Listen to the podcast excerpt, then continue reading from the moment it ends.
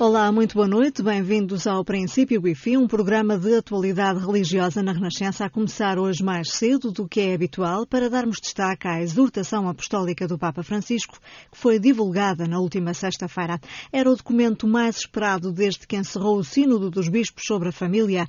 Na exortação, a alegria do amor, o Papa deixa diversos conselhos aos casais, defende que se deve apostar cada vez mais na preparação para o matrimónio e que deve haver maior abertura, acompanhamento e análise das situações, por exemplo, dos católicos divorciados. A jornalista Aura Miguel faz um resumo do documento. O documento tem 270 páginas e está recheado de indicações concretas para a vida dos casais, para a educação dos filhos e para os pastores que acompanham os problemas reais das famílias. A exortação baseia-se nos relatórios finais dos dois sínodos, mas também em alguns documentos dos Papas João Paulo II e Bento XVI, cita o Catecismo da Igreja Universal e valoriza os métodos naturais propostos pela Humana Vitae de Paulo VI. Grande destaque vai para o amor no casamento, com detalhes tão concretos, quase em jeito de conselheiro matrimonial, e a mesma atenção de pastor encontra-se nos capítulos sobre a fecundidade, a relação pais-filhos e a educação, sem esquecer os adolescentes. Sobre questões mais complexas, como as uniões homossexuais, o documento refere que não podem ser colocadas ao mesmo nível do casamento cristão e sobre os católicos divorciados que voltaram a casar, as palavras de ordem são acompanhar, discernir e integrar, encorajando-os a tomar parte ativa na comunidade. O documento não fala diretamente no acesso à comunhão, mas, a propósito de certos condicionamentos e circunstâncias atenuantes, reconhece já não ser possível dizer que todos os que estão em situação irregular vivam em pecado mortal e como não há receitas fáceis, Francisco pede aos pastores e aos fiéis uma atenção especial e um profundo discernimento, porque o caminho da Igreja não é condenar eternamente, mas derramar a misericórdia de Deus sobre todos os que a pedem com coração sincero. Francisco também diz no início da exortação que nem todas as discussões doutrinais, morais ou pastorais devem ser resolvidas com intervenções magisteriais e que poderá haver diferentes maneiras de interpretar alguns aspectos da doutrina de acordo com as tradições e desafios locais. Para o teólogo Juan Ambrósio, a exortação mostra a coerência de pensamento do Papa Francisco, que põe a família como centro da renovação da Igreja e da renovação do mundo. Professor na Universidade Católica, Juan Ambrósio diz que este é um texto, como refere o próprio Papa, para ler sem pressas, mas de forma paciente e aprofundada. Destaca as palavras-chave, acompanhar, discernir e integrar e considera que a escolha do próprio título, A Alegria do Amor, é desde logo muito reveladora quando eu tenho conhecimento do, do título, houve uma coisa que me deixou algo intrigado. O porquê traduzir aqui amor por Letícia, quando se vai para o texto latino, e não por Gaudium, como é a do Evangelho Gaudium, não é? Uhum. A alegria do Evangelho. E agora, a alegria do amor aqui aparece com a expressão Letícia. Ora, nós sabemos que o latim é muito preciso e, portanto, isto está aqui a querer indicar qualquer coisa. Os antigos, e também alguns padres da Igreja, distinguiam entre Letícia e Gaudium. Usavam este último vocábulo, gaudium, para exprimir uma alegria mais profunda, mais interior, enquanto clectícia era um vocábulo que era utilizado para designar uma paixão, uma agitação, portanto, uma alegria mais exterior. Letícia também foi utilizada por Santo Agostinho e outros padres da Igreja num sentido positivo, portanto, valorizando na vida cristã as manifestações exteriores da alegria. A Letícia é então a visibilidade desta alegria interior do Evangelho. E quando nós lemos esta exortação, nós vemos que o Papa está constantemente a sublinhar a importância dos gestos exteriores, a importância do carinho, da visibilização do amor, como ele é o motor essencial da família, inclusive sublinhando a importância da paixão. E isto para mim foi muito revelador, porque então a leitura que eu faço é esta, esta alegria profunda do Evangelho com que Francisco propõe a renovação da Igreja e do mundo, concretiza-se no amor da família, na experiência de amor que é vivida na família que se gera na família, que se constrói na família. Uhum. E então a família surge com uma concretização visível em gestos externos para o mundo inteiro disto que é o projeto de Deus para a humanidade. E como centro de muita coisa, não é? Exatamente. Aliás, ele diz isso claramente logo no início: o bem da família é decisivo para o futuro do mundo e da Igreja. A exortação e, tam também mostra um Papa muito conhecedor dos problemas reais das famílias, não é? O Papa faz este exercício de olhar para a realidade e partir da realidade. reconhecendo que nela não está bem, mas refletindo sobre ela para que ela possa chegar a esse horizonte com que Deus a sonhou, com que Deus a pensou, não é? Não parte daquilo que nós desejaríamos que a realidade fosse, parte da realidade. Ou seja, é este exercício profundo que o Concílio Vaticano II já nos propunha da leitura dos sinais dos tempos. Mais ainda, esta postura que, que, nós vemos no Papa Francisco e este convite que ele faz a toda a Igreja de que, na história concreta do nosso dia a dia, nós sejamos capazes de ler a presença de Deus, de ler as interpelações que Deus nos está a fazer, de acreditar que Deus nos fala nesta história. E, portanto, este desafio a lermos esta presença na história, partindo da realidade. E essa seria a primeira nota. Hum. A segunda é que ele anuncia com toda a clareza aquilo que podemos chamar o Evangelho da família, a beleza do Evangelho da família. Ou seja, sabendo mesmo que em muitas situações nós estamos distantes desse horizonte, uns mais perto, outros mais longe, mas ele diz esse é o horizonte e a beleza desse horizonte deve ser anunciada com toda a clareza. É? Anunciá-la não como uma pedra que esmague, não como algo que nos imobiliza, que nos paralisa, porque é algo tão inatingível. Pelo contrário, como algo que nos motive, que nos incentive, que nos faça caminhar. Portanto, não faz aquilo que o poderiam acusar de uma proposta light, menos intensa, menos plena, não. Em toda a sua plenitude, em toda a sua amplitude, mas como algo a motivar a caminhar e não como um peso que os esmague por ser uma coisa completamente inatingível. Uhum. Não é? Uhum. E a terceira nota que me parece também muito importante é que neste itinerário, a realidade por um lado, o horizonte deste Evangelho da Família por outro, ele diz a dada altura que houve dois caminhos ao longo da história da Igreja. Um caminho de um certo afastamento, de um não integrar e outro caminho da integração. As duas lógicas que ele apresenta, a da marginalização e da reintegração. E a opção é clara. A opção é reintegrar com misericórdia. Uhum. E, portanto, face às situações feridas, face às situações onde esta beleza do Evangelho não está alcançada, onde ainda estamos distantes dessa meta, o caminho é reintegrar e não marginalizar. E ele aí faz apelo à, à nota da misericórdia. Ou seja, o jubileu da misericórdia que estamos a viver, do meu ponto de vista, foi convocado exatamente por causa disto, para dar o pano de fundo de como há de ser o caminho que devemos percorrer neste itinerário de reintegração. É? Uhum. É? E, portanto, reintegrar com misericórdia. Portanto, o uhum. objetivo é sempre, e os verbos sucedem-se, elevar, libertar, curar, cuidar, promover sempre o humano e com esta ideia, amando como Deus amou. E isso é que é misericórdia. Este documento, esta exortação, fará por si só a diferença? Podemos esperar, de hum. facto, uma igreja diferente depois desta exortação? Nós vemos, e não há como escondê-lo, que há, de facto, sensibilidades diferentes perante os problemas, não é? E tem-se manifestado nos extremos como não se pode mudar nada, por um lado, e no outro extremo tem que se mudar tudo. E Sabemos que a missão de Pedro, ou seja, a missão do Papa, do Bispo de Roma na, na, comunidade eclesial, é a missão da unidade. Então, como compaginar simultaneamente esta missão da unidade com esta profunda intuição e esta profunda ideia que o Papa Francisco tem desta Igreja em saída, em renovação, atenta às necessidades das, das pessoas? Não é fácil, não é? E eu acho que o texto consegue-o. Agora, consegue-o da maneira mais difícil. O texto poderia ser um texto mais fechado optando por um ou outro dos pontos, não é? Mas não, a opção que me parece do texto é vamos apontar aqui critérios de caminho e vamos caminhar. Não dá um, itinerário fechado, não fecha portas, pelo contrário, abre portas e aponta caminhos de discernimento. E, e aí surge o capítulo 8, com os verbos que, que estão no capítulo 8 parecem-me fundamentais. Acompanhar, discernir, integrar. O que agora se abre para nós é um caminho que tem que ser feito e um caminho em comunidade que no fundo vem na sequência do que é a dinâmica sinodal, aquela grande auscultação, digamos assim, ao povo de Deus, no ouvir o que é o sentir da fé da comunidade cristã, haver momentos de sistematização disso, foram as duas assembleias uh, do sino do, dos bispos.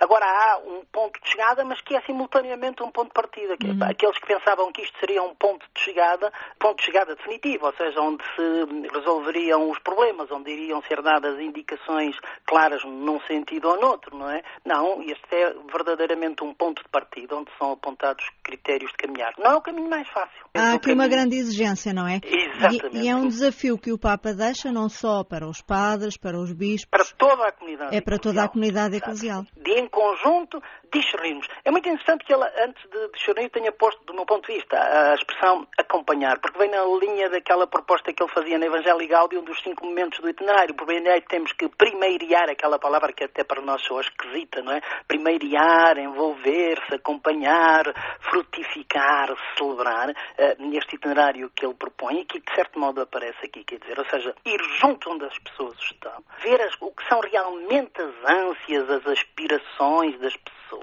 acompanhar essas pessoas e com elas discernir qual é o melhor caminho a seguir para que a alegria do Evangelho, ou seja, para que o projeto de Deus para a humanidade se possa concretizar cada vez mais. Sr. Professor, Agora, há aqui pano para mangas também, muito para, para mangas. até para analisar na cadeira que, uma das cadeiras que coleciona, que é a Antropologia e Teologia da Família. Exatamente, abre-se aqui de facto um caminho de reflexão e de em conjunto irmos escutando os sinais dos tempos para ver o que é que Deus nos está a pedir em cada momento. Eu penso que estamos a viver um tempo apaixonante em que se estão a mudar os paradigmas, não é? Não só a nível eclesial, mas a nível mundial, a nível dos paradigmas da própria construção do, do mundo.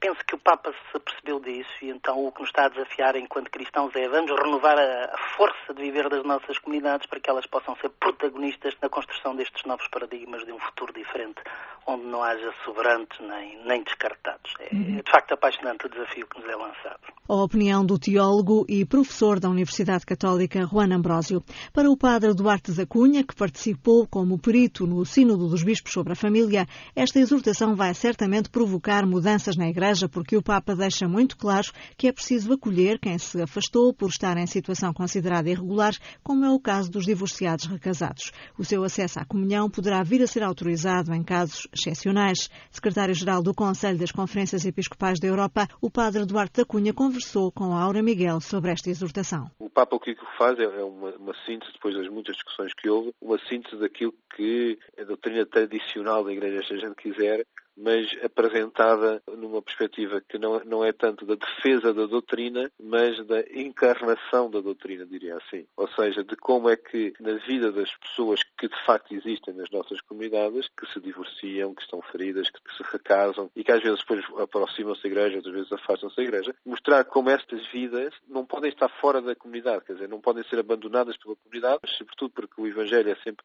integrador, como o Papa diz, e portanto estas pessoas devem se sentir verdadeiramente em casa na Igreja. E o que este documento ajuda é perceber como isto é um desafio real para as comunidades se reverem, os pastores pensarem como abordar, como falar, como tratar com estas pessoas. E nesse sentido, julgo que vai certamente provocar algumas atitudes mudadas, digamos assim, embora eu estou convencido que é, pelo menos em Portugal, muito disto já vem sendo feito há, há, muitos anos, quer dizer, cada vez mais a gente sabe que as pessoas recasadas não, não são tratadas como excomungadas, mas são acolhidas. Mas uh, o que é que se passa sobre a hipótese do eventual acesso à comunhão por parte dos divorciados que voltaram a casar? A, a sensação que eu tenho é que o Papa não quer abordar essa questão de maneira explícita e clara, embora diga em vários lugares que que quando há situações objetivas de pecado, é evidente que isto depois tem que fazer um discernimento no caso particular para se perceber qual é o grau de culpa, de não culpa,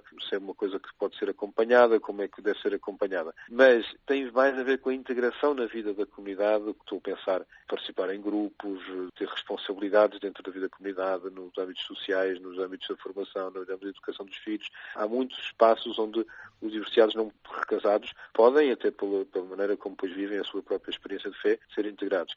Em relação à comunhão em concreto, e quando diz a comunhão, por isso diz também a confissão, a ideia que eu tenho aqui é clara que o Papa não quer mudar a, a lei da Igreja, mas quer fazer ver que pode haver exceções. No, no, no, tribunal, digamos assim, pastoral, eh, do discernimento, eh, do, diálogo entre o pastor, pode haver casos em que possa ser eh, aberto essa possibilidade de se confessar e comunicar. Daqui para a frente, com a publicação desta exortação, o que é que se vai passar em relação a este assunto? É cada cabeça, cada sentença? Pois é, corremos é, o risco de chegar à Alemanha e ser de uma maneira e ali ao lado na Polónia ser de outra? Esse risco corremos, claramente, mas corremos o risco de um prior ser muito liberal e um outro prior ser ser muito exigente, de um bispo ser muito liberal e de um outro bispo ser eh, mais rígido. Bem, essas diferenças de sensibilidades vão estar e vão determinar também a interpretação do texto. Eu julgo como é sã interpretação do texto, porque o Papa insistentemente diz que o texto não é para mudar a doutrina, portanto, não pode agora deixar-se que a norma geral, como o Papa usa esta expressão, a norma geral é agora aplicada segundo os meus critérios. Quer dizer, é, é preciso também ser sério na maneira como se vai abordar a questão e eu julgo que o Papa claramente põe elevadíssimo e de grande exigência toda a vida eh, de fé e cristã. Todo o documento é perpassado de grande exigência espiritual e moral. É? Outra opinião recolhida da psicóloga e terapeuta familiar Teresa Ribais, para quem a análise que nesta exortação o Papa faz do amor na família revela conhecimentos profundos de psicologia e da realidade dos casais, os seus problemas, angústias e desejos. Em declarações ao jornalista Filipe Davilés, esta responsável destaca também a linguagem próxima e de misericórdia que Francisco utiliza no texto. É uma exortação apostólica eh, sobre a alegria do amor que revela um conhecimento profundo e fundamentado e muito realista da estrutura e funcionamento dos casais e das famílias atuais. Utiliza também uma linguagem extremamente próxima, muito pedagógica e muito também misericordiosa para com os homens, as mulheres, os pais e os filhos, enfim, a família em geral. Ele tem um capítulo eh, muito interessante, o amor no matrimónio, em que, partindo da, do hino ao amor de, de São Paulo, deixa um pormenor relativamente às características do amor verdadeiro, referindo o, ponto por ponto, a paciência, a atitude de serviço, o fazer o bem, o curar a inveja, o sem ser arrogante nem se orgulhar, a amabilidade, o desprendimento, o perdão, o alegrar-se com os outros, quer dizer, todo, todos estes pontos uh, vão sendo analisados pelo Papa Francisco uh, num pormenor que revela também, e isso eu gostava muito de realçar, um, conhecimento muito profundo e, e, aplicando conhecimentos da psicologia de uma forma extremamente precisa, uh, concreta, muito ligada à, à realidade. E para o Cardeal Patriarca de Lisboa, esta exortação apostólica sobre a família mostra bem quais são as preocupações do Papa, mas não altera as normas da Igreja em relação aos divorciados católicos que voltaram a casar. Aura Miguel. Esta exortação é um belo compêndio de sobre a família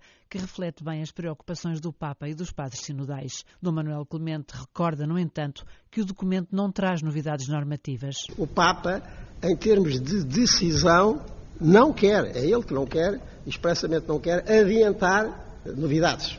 Então, o que é que ele adianta quanto a estes casos? É possível apenas um novo encorajamento a um responsável discernimento pessoal e pastoral dos casos particulares que deveria reconhecer uma vez que o grau de responsabilidade não é igual em todos os casos, as consequências ou efeitos de uma norma não devem necessariamente ser sempre os mesmos. Portanto, o Papa diz: eu não vou adiantar norma nenhuma em relação a estas situações, eu quero é que eh, tenhamos todos ainda mais um outro olhar, um olhar de discernimento, de perceber que as situações eh, não são iguais, que em termos de responsabilidade também não, e que por isso as pessoas eh, devem ser atendidas na particularidade de cada caso. E sobre o facto de o documento não se referir diretamente ao acesso dos recasados aos sacramentos, o Patriarca de Lisboa, na leitura que faz, não tem dúvidas. Nestas matérias, tão importante é o que se diz como o que não se diz dentro do catálogo de assuntos a, resolver e, e, de ver o que é que eles podem participar mais, não vem o sacramental. Práticas no âmbito litúrgico, pastoral, educativo e institucional. Não vem sacramental. Por isso é que eu disse que esta a ausência da prova sacramental é muito reveladora. Dom Manuel Clemente fez votos para que num próximo futuro os bispos recebam indicações concretas do Papa para pôr em prática o que pede a exortação. A reação do Cardeal Patriarca de Lisboa à exortação apostólica A Alegria do Amor, divulgada no Vaticano. A marcar a última semana ficou o anúncio do Prémio Europa Nostra 2016, um galardão da União Europeia para o Património Cultural.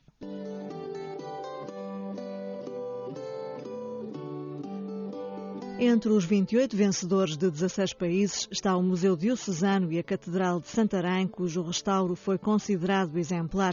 As obras decorreram entre 2012 e 2014. Guilherme de Oliveira Martins, do Centro Nacional de Cultura e que representa a Europa Nostra em Portugal, sublinha o trabalho multidisciplinar que implicou este projeto de conservação de um monumento que foi construído entre os séculos XVII e XVIII. O júri teve eh, a preocupação de salientar, no caso da Catedral de Santarém, a grande qualidade de uma complexa ação de conservação, quer da arte, quer da arquitetura, dizendo mesmo que é uma realização impressionante, especialmente quando consideramos o grande volume de trabalho desenvolvido. E isto, para nós, enche-nos eh, de um especial orgulho, uma vez que eh, estão envolvidos eh, especialistas de muitas áreas, da química, da biologia, da radiologia, da fotografia eh, e, naturalmente, da historiografia. Considero que o júri teve em especial consideração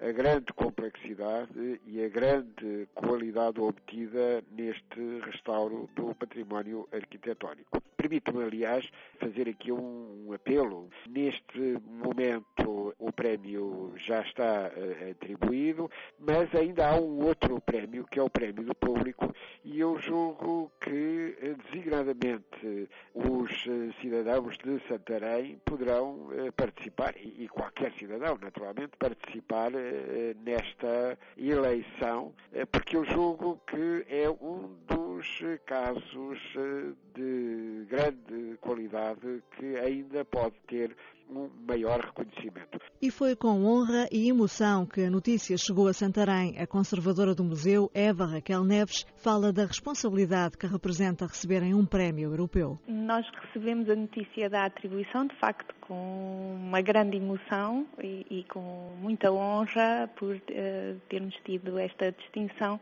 num projeto que envolveu um conjunto muito significativo de parcerias, foi de facto um grande desafio para a Diocese de Santarém e, sobretudo, no acolhimento do projeto Rota das Catedrais. Percebemos que, eh, sobretudo, é uma grande responsabilidade sermos distinguidos ao mais alto nível europeu, eh, sobretudo na área da conservação.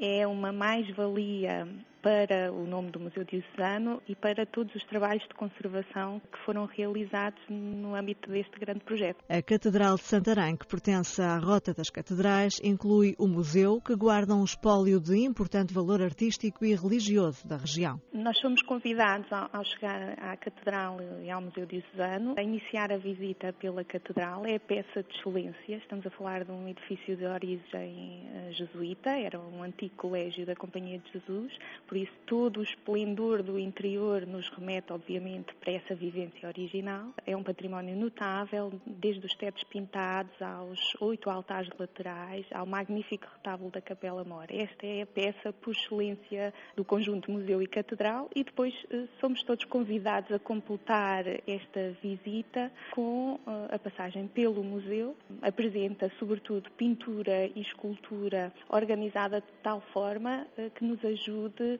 a relembrar também a história da vida de Cristo e da construção da Igreja, depois com uma ligação muito próxima ao território, ao próprio território uh, da Diocese de Santarém. Temos peças de exceção, muitas delas completamente desconhecidas no panorama eh, da história da arte em Portugal, muitas ligadas à religiosidade destes povos uh, do Ribatejo e de facto é um conjunto de património muito interessante que nos pode contar uh, muitas histórias e creio que é uma visita muito completa uh, ao edifício e depois ao património em exposição permanente. A Catedral e o Museu Diocesano de Santarém podem ser visitados todos os dias da semana, exceto à terça-feira. O Prémio Europa Nostra distinguiu também o projeto de desenvolvimento sustentável do Planalto da Morela no Parque Nacional da Peneda Gerês.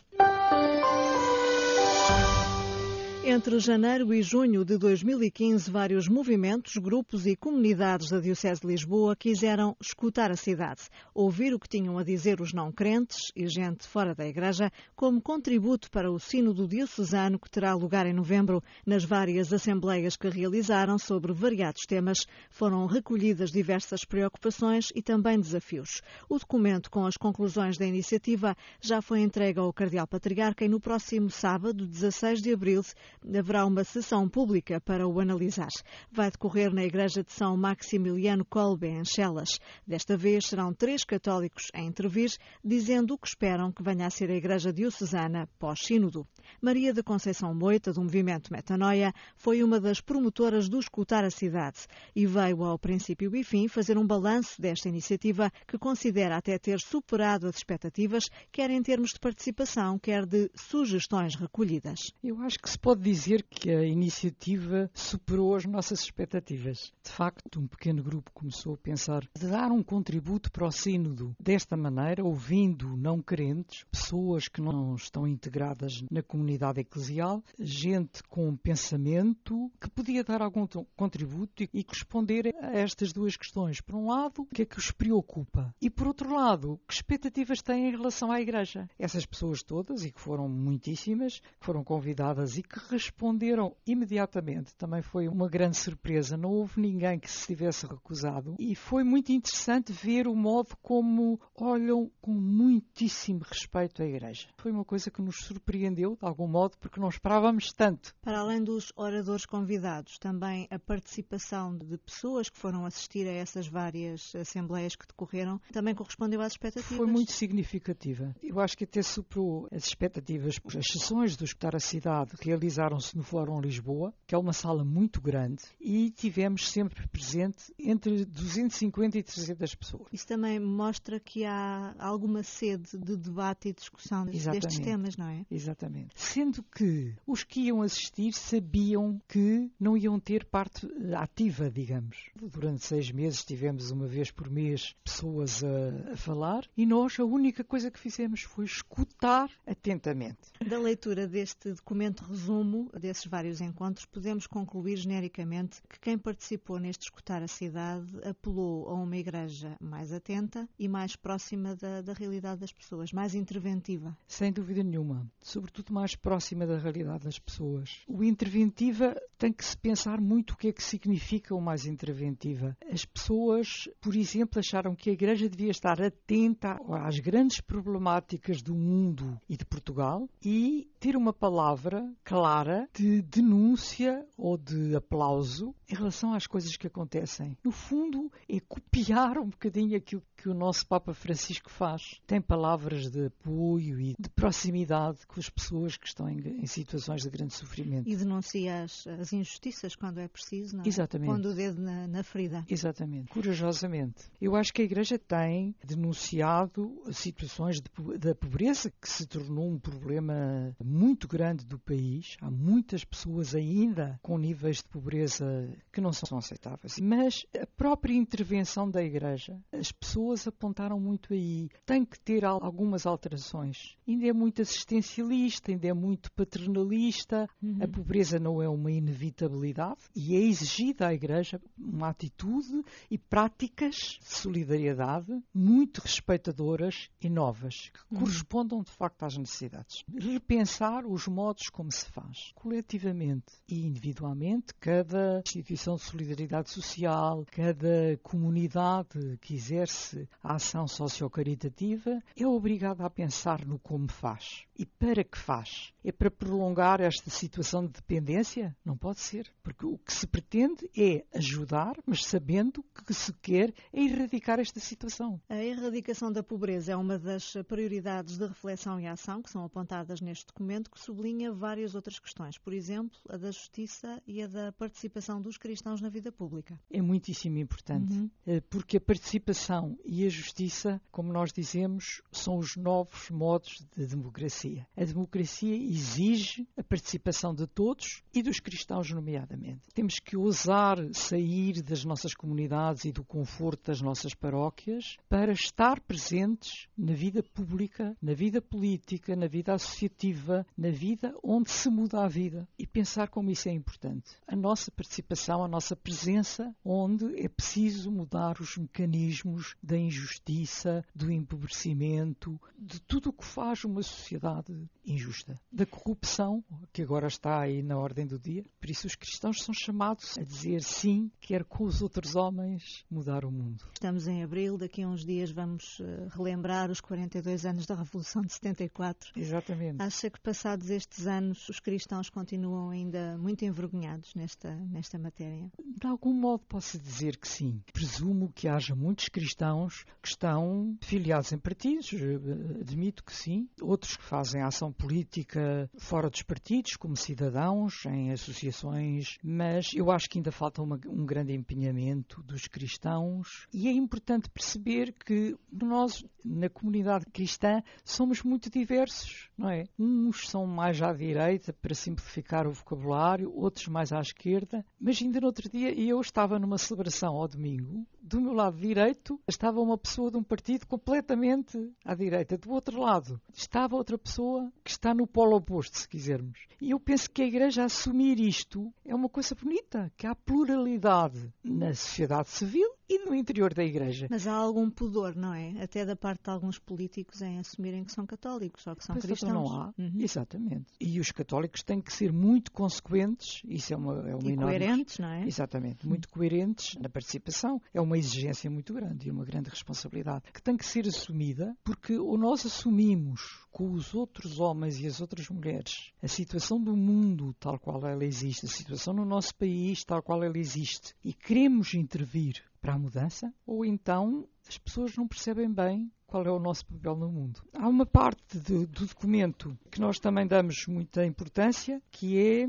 tentar dar uma nova face à Igreja, uma nova maneira de estar. Isso implica a questão da linguagem, a questão da imagem? A questão da presença uhum. e da participação, do envolvimento público dos cristãos na vida pública, da assunção da diversidade, mesmo no interior da própria Igreja. Uma palavra neste mundo tão difícil e tão duro em que vivemos, uma palavra que de algum modo liberte o futuro, que não o aprisione e que não pensemos nós, os cristãos, no futuro como uma coisa que seja mais ou menos a continuação do presente e do passado, mas que pode haver uma novidade a partir da esperança cristã. E outra também é o pedir perdão. A Igreja tem sido também muito excludente Há muita gente que sai da igreja muito magoada e nós temos tido pouca atenção a isso. Nós estamos no ano da misericórdia. Exatamente. É um tema importante para é refletir. Um tema muito importante, muito importante. Também meditamos muito nesta questão da igreja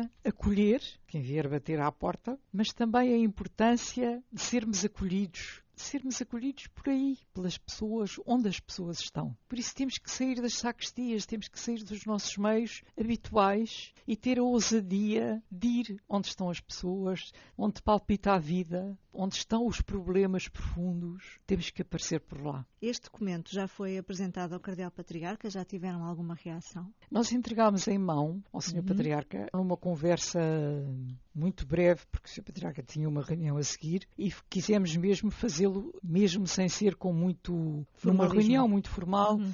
De resto, já tivemos várias reuniões e o Sr. Patriarca esteve presente em algumas sessões do Escutar a Cidade. Na primeira vez em que ele foi, ainda conseguimos levá-lo para a primeira fila, mas das outras vezes ele conseguiu chegar ligeiramente atrasado e pôr-se na sala lá no fundo, como um escutante qualquer. Uh, entregámos o documento que não é propriamente um relatório, que não é uma síntese propriamente do que aconteceu durante estes meses em que tentámos escutar aquelas pessoas, mas é um documento em que cruzamos a nossa própria reflexão de cristãos e de, de gente inserida na Igreja, que quer que o Sínodo seja um momento importante de renovação da vida da Igreja e cruzando o que ouvimos lá, a nossa própria experiência e reflexão, fizemos este documento. Por isso, não é simplesmente um relatório do que foi dito. A nossa reflexão também está misturada. Gostaríamos muitíssimo que o sino, de algum modo, refletisse, se não todos os pontos, pelo menos alguns. O sonho missionário de chegar a todos é o lema do Sínodo, que vai decorrer em novembro uh, deste ano. Sentiram que há uma grande expectativa em relação ao Sínodo entre os cristãos uh, e ao que pode implicar de mudança na Igreja de Lisboa? Pelo menos preocupação, uma grande preocupação de que o Sínodo seja um momento especial, de aprofundar as convicções, de rever a vida, de mudar o modo de estar uh, e de ser da Igreja. Conceição Moita, muito obrigada por ter vindo conversar connosco ao princípio e fim. Muito obrigada, foi um gosto.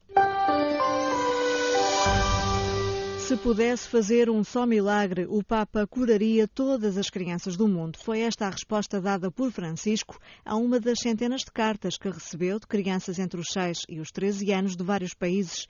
As cartas, com perguntas e desenhos, e as respostas do Papa a cada uma delas, foram reunidas no livro Querido Papa Francisco, lançado no início de março. A edição portuguesa, publicada pela Paulinas, estará à venda a partir de amanhã. A jornalista Aura Miguel falou com o padre António Spadaro, o sacerdote jesuíta italiano responsável por este livro e que dia 21 virá lançá-lo também aqui em Portugal. A minha mãe está no céu. Vão-lhe crescer asas? Porquê aqueles doze apóstolos e não outros? As perguntas foram chegando ao Papa e o padre António Spadaro resolveu transformá-las em livro. Este livro consiste em perguntas de crianças feitas ao Papa. Na realidade, são cartas com perguntas e desenhos e as respectivas respostas que o Papa lhes deu. Por isso, é o primeiro livro do Papa dedicado a crianças. É uma espécie de diálogo à distância entre as suas perguntas e as respostas do Papa. A coisa que mais me impressionou é que nem sempre as perguntas dos miúdos são fáceis. Se pudesse fazer um só milagre, qual seria? Pergunta-lhe William, de 7 anos. Esta e muitas outras perguntas, escritas com a típica letra irregular dos miúdos, vêm acompanhadas de desenhos coloridos que deliciaram Francisco. As crianças fazem sempre perguntas muito complexas e o Papa empenhou-se a responder e, ao mesmo tempo, também se divertiu muito a ler as perguntas e a ver os desenhos. Diria que, por um lado, há uma capacidade dos miúdos de chegar ao núcleo, ao centro, às perguntas fundamentais e, por outro, a capacidade do Papa se exprimir com poucas palavras, de exprimir o essencial. Entre tantas cartas enviadas ao Papa, uma das escolhidas é de um miúdo português, o João, aluno do Colégio São Tomás. Mas o livro não é só para crianças. É um livro que pode ser lido por toda a família. Anzi, a coisa ideal é É um livro que pode ser lido em família. Isso seria mesmo a coisa ideal, que pais e filhos lessem juntos este livro. Eu também aprendi muito a identificar-me com as perguntas das crianças, que são perguntas muito fortes, e também com a sabedoria do Papa, que é muito acutilante, profunda e capaz de se exprimir com palavras simples, adaptadas às crianças com parole semplici adatte ai bambini. O livro Querido Papa Francisco está à venda a partir desta segunda-feira e o lançamento está marcado para o próximo dia 21 em Lisboa, com a presença do próprio Padre António Spadaro. A União das Misericórdias Portuguesas vai na próxima semana ao Vaticano, onde vai ser recebida pelo Papa. Este sábado reuniu-se em Assembleia Geral, em Fátima. A sustentabilidade das instituições foi a grande preocupação. Paula Costa Dias. Racionalizar custos. Este é o objetivo traçado pela União das Misericórdias para este ano ano. É que as IPSS foram a grande almofada social das famílias afetadas pela crise e isso criou dificuldades às instituições ao nível da sua sustentabilidade, explicou a Renascença o presidente da União das Misericórdias, Manuel de Lemos. Não só as Misericórdias, mas as IPS também, foram a grande almofada social desta crise. Responder a mais gente com os mesmos recursos põe em causa a sustentabilidade. Se há mais gente a procurar-nos, se os custos até em muitas matérias, olha, subiu a eletricidade, subiram os transportes, subiu uma série de coisas, é óbvio que a questão da sustentabilidade se coloca. Por isso há que racionalizar. É racionalizar os custos. Nós já temos uma central de negociações.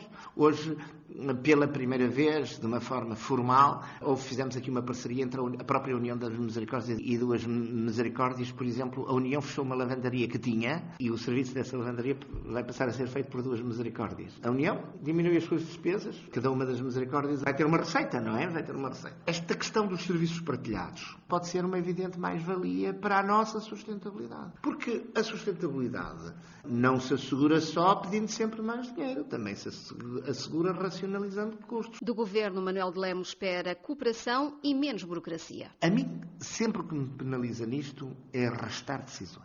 É dizer uma coisa e estar a pensar outra por exemplo, para nós foi dramático. Nós tínhamos assumido um conjunto de obrigações em termos de unidades de cuidados continuados e depois as aberturas se arrastaram e mudaram as tipologias, porque isso deu cabo dos estudos económicos que nós seriamente tínhamos feito. Isso é que foi grave. O acolhimento aos refugiados foi um passo importante dado pelas Misericórdias este ano. Dessa experiência vai ser dado testemunho na próxima semana ao Papa. A União das Misericórdias foi convidada pelo Vaticano para uma audiência com o Santo Padre, a quem Manuel de Lemos e Silvio Silva Peneda vão dizer que, apesar das dificuldades, vale a pena. A experiência tem sido muito positiva e muito reconfortante, mas tem muitas dificuldades. O problema da língua está a ser um problema muito complicado, sobretudo para os eritreus, os egípcios, os árabes. Temos uma máquina burocrática muito pesada. E o senhor chega num dia, depois precisava nesse dia, não é? Agora estamos a tratar, é preciso uma autorização de não sei o quê, depois as pessoas valorizam ou não valorizam.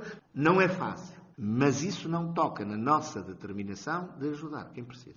E é essa a mensagem que vou transmitir ao Papa? Ah, claro, com certeza. Que vale a pena. E é um ato de misericórdia acima de tudo. Manuel Lemos, da União das Misericórdias, a entrevistar na Nascença depois da Assembleia Geral que decorreu neste sábado em Fátima. Em Lamego decorreu o Encontro Nacional de Alunos de Educação Moral e Religiosa Católica do Ensino Secundário. Às voltas com o amor foi o tema do encontro que reuniu 1.600 participantes. A Liliana Carona passou por lá.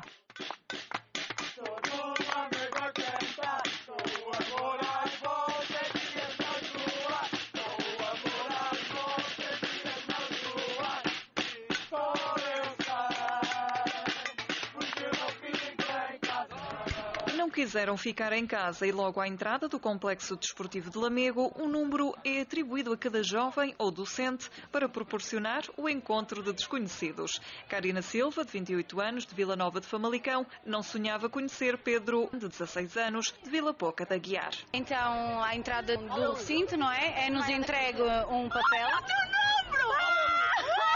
Como é a emoção? Como é que tu estás? Pedro. Ah, como é que eu estou ou como é que eu me chamo? Como tu te chamas, pronto, Pedro. Karina, eu nem consegui explicar exatamente qual era o objetivo do papel, mas isto foi uma emoção assim muito grande, que eu andava a gritar durante o recinto todo onde é que estava o 378. É inacreditável quando a gente chega a um espaço que não conhece ninguém. Deixa de haver rede social, deixa de haver a preocupação com telefone e com likes e com Facebooks e com Instagrams e uh, são pessoas e as pessoas estão-se a conhecer e a amar-vos. A palavra à entrada foi foi entrem e amar-vos uns aos outros e ao mesmo tempo partilhem, convivem. Já dentro do recinto são distribuídas flores com mensagens. Isabel Corseiro, de 16 anos, mal aterrou em Lamego, vinda de Aveiro, colocaram-lhe nas mãos um cesto. Flores com frases para entregar às pessoas na recepção deste encontro. Por exemplo, lê-me uma. Aqui esta que é pequenina. Trocava Nutella por ti.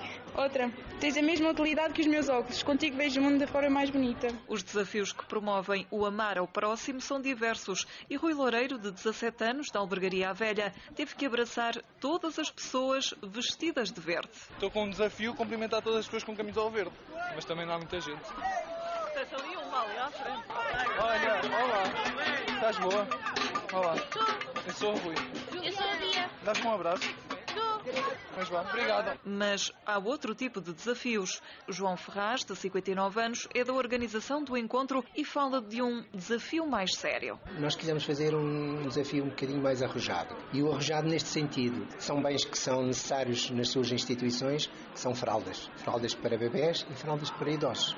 Por isso, nós encontramos aqui localmente duas instituições, a Santa Casa da Misericórdia do Lamego, a Caritas Diocesana, e os alunos estão a aderir fantasticamente mesmo. E estarão os alunos menos interessados nas aulas de religião e moral? Teresa Granjo, de 49 anos, professora há 25 na escola secundária José Estevão de Aveiro, não esconde o sorriso. Pelo contrário, cada vez mais os alunos sentem necessidade de ter uma ou outra forma de perceber o mundo, de se perceberem eles próprios, de perceberem o outro e o que faço é com muita alegria, é com muita vontade e é acreditar de facto que Jesus Cristo é que nos faz estar juntos e e, encontrar esta, este espírito de comunhão. Houve tempo ainda para um concorrido workshop de grafite. Numa parede improvisada fica escrito o tema do encontro deste ano: Às voltas com o amor.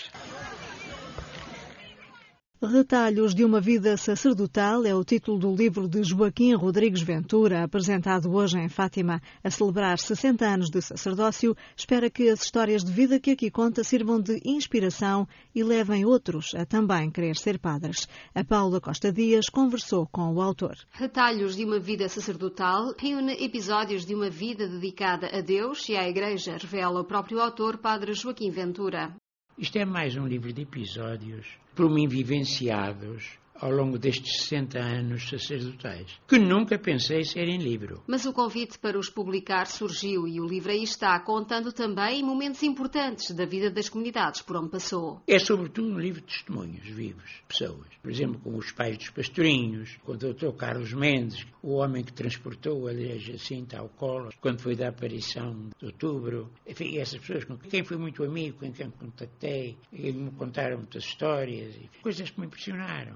O mesmo se passa nas outras missões. Como Parco, então, foi extraordinário. Como uma paróquia nova cresceu tão depressa, inesperadamente, embora houvesse os outros senhores que continuavam ligados ao Castelo de Ourém. A freguesia, quase em peso, queria a sua paróquia, então, dava tudo por tudo, para ter a sua igreja, para ter o parque junto deles, que não tinha, a minha residência continuava a ser no santuário, e, portanto, em pouco tempo se fez muita coisa. Os escritos abarcam um período longo da vida deste sacerdote, desde o momento da sua ordenação sacerdotal até ao ano de 2012, quando terminou a sua missão como diretor do Colégio de São Miguel em Fátima. Pelo meio ficam passagens pelo Santuário de Fátima, onde também foi diretor da Associação de Sérvitas de Nossa Senhora, pela paróquia de Atoguia, Orém e pela base aérea de Montreal. 60 anos ao serviço de Deus que deverão ter sido inspiradores para alguns. Quando eu vim para o colégio, vi ali na Atoguia algum fermento, não é? Algum fermento deixado. Tinha um filho de um,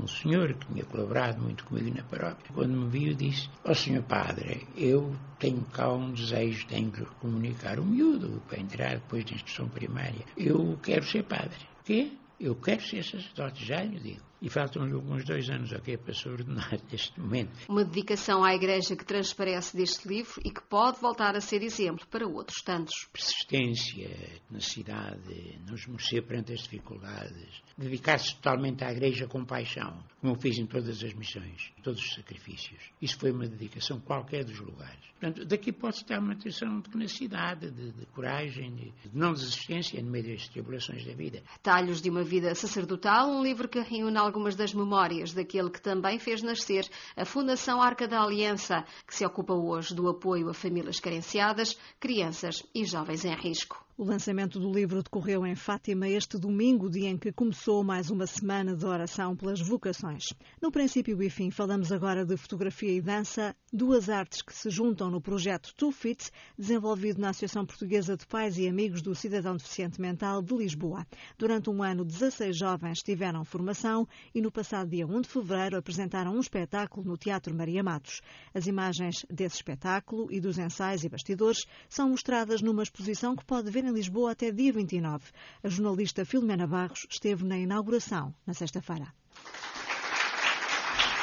Alguns dos aplausos do espetáculo repetiram-se na inauguração da exposição do Tufite. Os jovens estão cada vez mais habituados a subir ao palco. Dançar. Karina, o que é que vão dançar? É uma dança da alma. E hoje é um dia diferente. Claro é a exposição de fotografias do Tufite. Karina e Felipe dançaram neste espaço da Santa Casa da Misericórdia de Lisboa, que acolhe a exposição. No dia do espetáculo, o Tomás foi o apresentador. Estas fotografias que estão aqui hoje é uma amostra o que é o Tufite.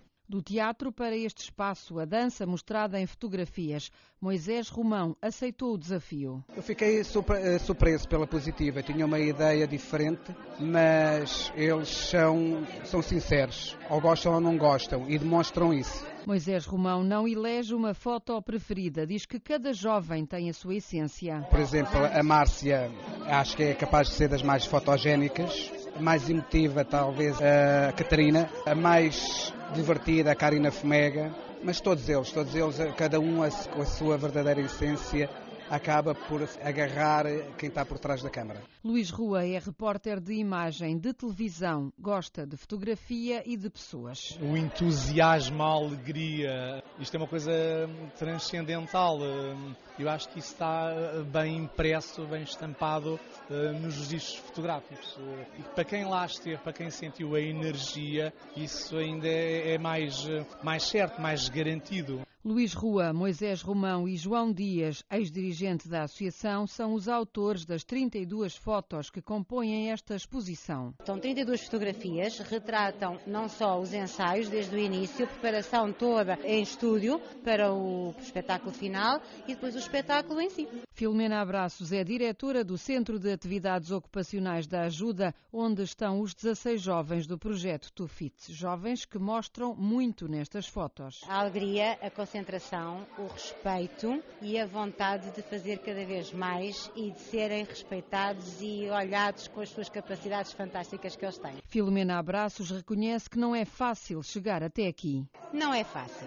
O meio é fechado. Não é fácil que se abram muitas portas. Felizmente e graças e por mérito deles próprios nós temos conseguido. Mas é um caminho que não desistimos e vamos, queremos ir muito mais longe. Esta exposição é assim uma oportunidade para mostrar, reconhece Mário Matos, o presidente da Associação Portuguesa de Pais e Amigos do Cidadão Deficiente Mental de Lisboa. É uma demonstração do trabalho que é realizado, portanto é uma oportunidade de nos darmos a conhecer, dar a conhecer as potencialidades e as capacidades dos nossos utentes, jovens e, e, não tão jovens. É também uma oportunidade para estimularmos os nossos colaboradores eh, a fazerem mais e a terem iniciativas como estas que nos deixam, enfim, com cheios de orgulho. O orgulho de quem dirige e de quem faz. Taísia é a técnica responsável pela dança. O processo criativo é quase sempre angustiante, mas também festivo.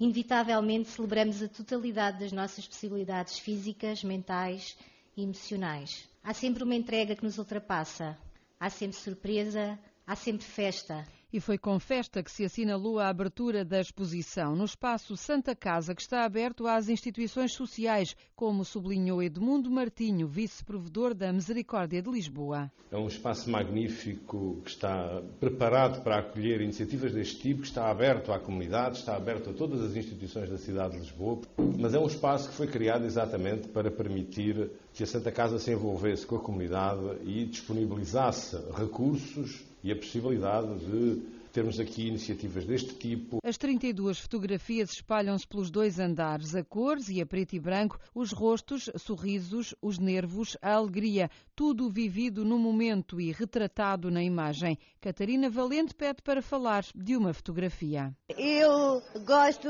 é demais desta, porque esta fotografia é bonita para mim. O que é que estás a fazer na fotografia? A dançar.